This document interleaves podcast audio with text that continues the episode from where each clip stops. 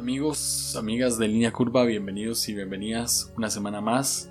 Hoy estamos miércoles y yo responsablemente estoy grabando esto el miércoles a las 12 y 46 de la madrugada. Ya tengo que estar dormido, la verdad es esa. Este diciembre es un mes bastante jetreo para mí, entonces no, no logré el lunes sentarme a grabar el episodio para el martes, pero me sirvió porque acomodó ciertas ideas que tenía para el episodio de hoy que más que un episodio diría que va a ser como un intro de lo que puede ser que hable en diciembre que es algo que estoy sintiendo siento que está en el aire y quiero hablar. Entonces eh, qué tal si empezamos con el episodio número 131 32 de línea curva. Empezamos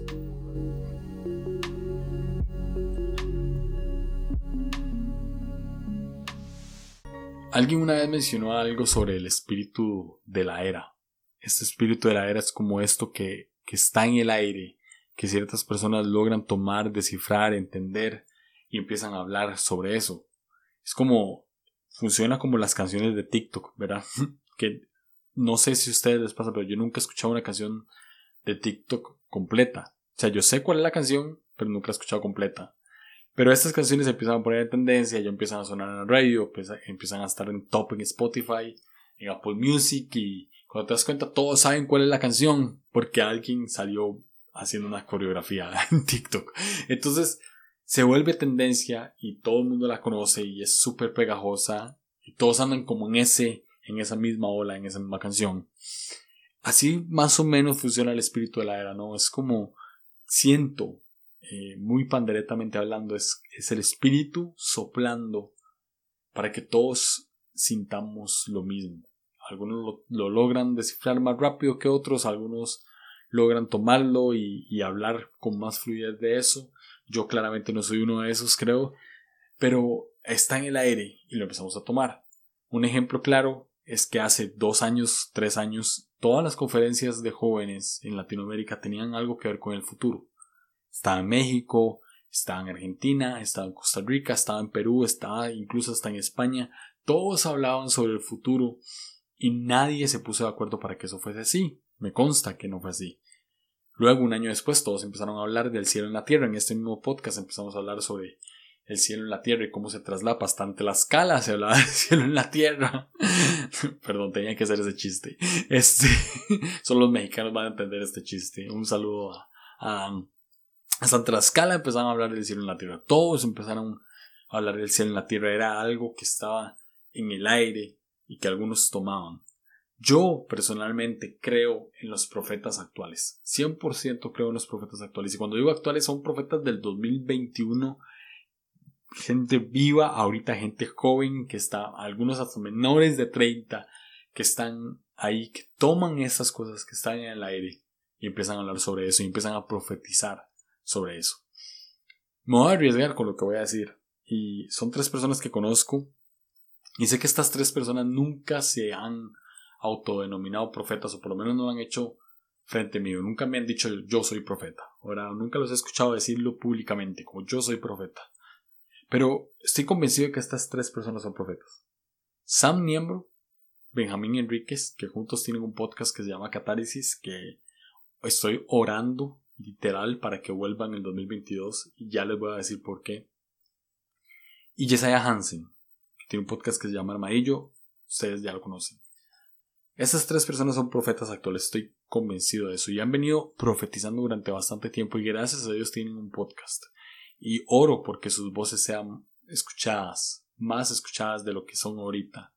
Porque hay algo especial en la voz de ellos, en el tono de su voz, en lo que dicen, en sus palabras hay algo especial. Eh, algunos de ellos se los he dicho puntualmente, hay algo especial en tu voz. Creo que estas tres personas necesitan ser escuchadas.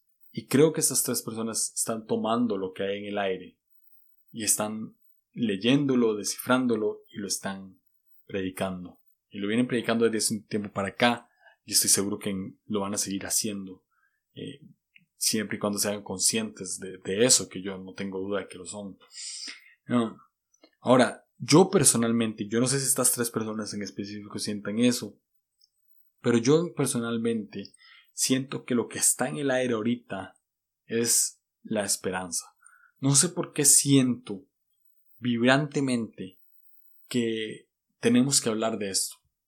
Tenemos que, más que todo hablar, empezar a sembrar esperanza en otros, empezar a contagiar de esperanza a los demás. Yo siempre lo he dicho acá, creo que todos somos hijos de Dios. Eh, creo un poquito en, esta manera universal de, pensar. No me considero 100% universalista, pero creo en esta manera universal de pensar de que todos somos hijos de Dios creados a su imagen y semejanza y todos tenemos el ADN de Dios. Aunque unos sean conscientes y otros no sean conscientes, creo que todos lo somos. Y dentro de, nuestro ADN, perdón, dentro de nuestro ADN, téngame paciencia porque en diciembre casi no sé hablar. dentro de nuestro ADN de Dios existen tres cosas vitales: la fe, el amor y la esperanza. Todos tenemos fe en algo, ¿no? O sea, todos creemos en algo. Algunos ponemos nuestra fe 100% en Dios de una manera cristiana, otros, lo ponen de otra manera, otros creen, no sé, en, en otras cosas, pero todos tenemos fe en algo. Este, la fe es creer en algo que no se ve, no estar convencidos de lo que no se ve. Y todos amamos, sea una persona o sea algo, todos amamos una causa, amamos una lucha, vamos por eso, amamos un emprendimiento, o amamos, amamos gente a nuestro alrededor, todos amamos, hasta la persona más amargada del mundo tiene una dosis de amor en su corazón y, la explota, ¿no? O sea, todos amamos, todos creemos en algo, todos tenemos fe, todos tenemos esperanza también. Y la fe, la esperanza y el amor, justamente, eh, Pablo habló de esto en 1 Corintios 13, enfocándose más en el amor, pero la fe, la esperanza y el amor, siento que es como la Trinidad, ¿no? Se danzan las tres simultáneamente y nos invitan a ser parte de eso, ¿no? A ser parte de eso, de esas virtudes del Espíritu que ya existen dentro de nosotros, solamente tenemos que ser conscientes de que están ahí. Entonces, cuando vos accionás la fe, contagias de fe a otros. Cuando vos accionás el amor, contagias de amor a otros. Cuando vos accionás la esperanza, contagias de esperanza a otros. Todos tenemos como una luz que brilla dentro, ¿no? Y esta luz es la esperanza, es lo que creemos que todo va a estar bien, en cierto sentido. Y no es, no es optimismo, no se puede confundir esperanza con optimismo, son dos cosas distintas. La esperanza tiene que ver con construcción, no solamente con ser positivo, sino con empezar a construir ladrillo tras ladrillo hasta que el muro esté listo y esté completo y, y nada que pueda o que quiera impedir la esperanza pueda derribarlo. Creo que la razón por la cual la esperanza está en el aire ahorita es, es creo que es una manera lógica, ¿no? Hemos venido durante dos años donde se nos ha quitado muchas cosas. La pandemia vino a quitarnos empleo, a quitarnos dinero, a quitarnos seres queridos, a quitarnos salud y nos ha dejado en, una cueva. Y, y, esa cueva es la cueva de la desesperanza, ¿no? Como ya creemos que no todo va a cambiar, creemos que todo puede incluso seguir así durante un tiempo. Yo personalmente creo que este fue como cierto sentido un fin del mundo. Hmm.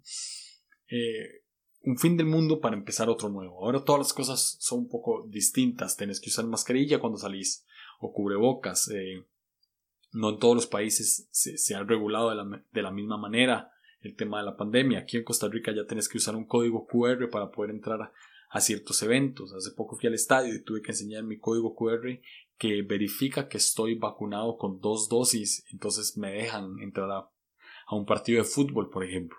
Ya se va a empezar a pedir en ciertos lugares, ya se está pidiendo en cafeterías, etc. O sea, el mundo cambió. Fue, fue un antes y un después. Está en, una, está en una transición de cambio, ¿no? Está como finalizando y volviendo a empezar. Lo bueno es que Jesús prometió estar con nosotros hasta el fin del mundo. Sea las veces que sea este fin del mundo, ¿no? sé que estoy tomando de referencia algo de un episodio de Yesaya, el último episodio que estuvo espectacular. Pueden quitar este y ir a escuchar ese, definitivamente. Entonces, como estamos en una transición, estamos cambiando eh, de algo que estuvo desastroso y está pasando ya gradualmente. Creo que el 2022 y el final de, de este 2021 tiene que ser un año de pura esperanza. de realmente creer en que el mundo puede empezar a estar mejor y empezar a reconstruir lo que el COVID destruyó. Empezar a progresar como seres humanos también. Empezar a darnos cuenta de que hemos vivido en cierta opresión durante mucho tiempo, eh, cosas que no cambian, ¿verdad? Como latinos sabemos bien lo que es opresión, ¿no? O sea, hablo de países que, que viven en dictaduras camufladas de democracia, hablo de, de no sé, de, de, de gobiernos llenos de corrupción, sabemos lo que es la opresión y, y siento que somos como esos pueblos oprimidos que buscan la libertad. Siento que el ser humano es realmente así. Y siento que estos dos años hemos estado así, como oprimidos por el COVID, oprimidos por la pandemia, oprimidos por las reglas, oprimidos por las muertes, oprimidos por la falta de, de estabilidad, oprimidos por la incertidumbre. Pero viene un momento en el que podemos respirar y decir, ok, todavía hay esperanza de que esto pase como tenga que pasar y podemos reconstruir todo aquello que el COVID nos quitó o la pandemia nos quitó. Me atrevo a hablar puntualmente y directamente así. Creo firmemente en que este 2022 puede ser un año de esperanza para nuestro, nuestra economía.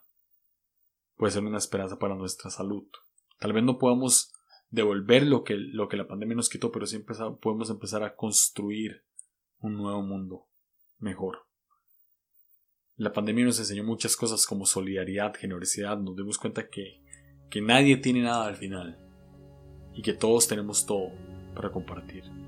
Entonces, creo que el 2022 es este año donde podemos empezar a construir un mundo mejor, un mundo más inclusivo, un mundo más lleno de Dios, que podemos tomar lo que el Espíritu Santo está hablando en el aire y empezar a predicarlo poco a poco.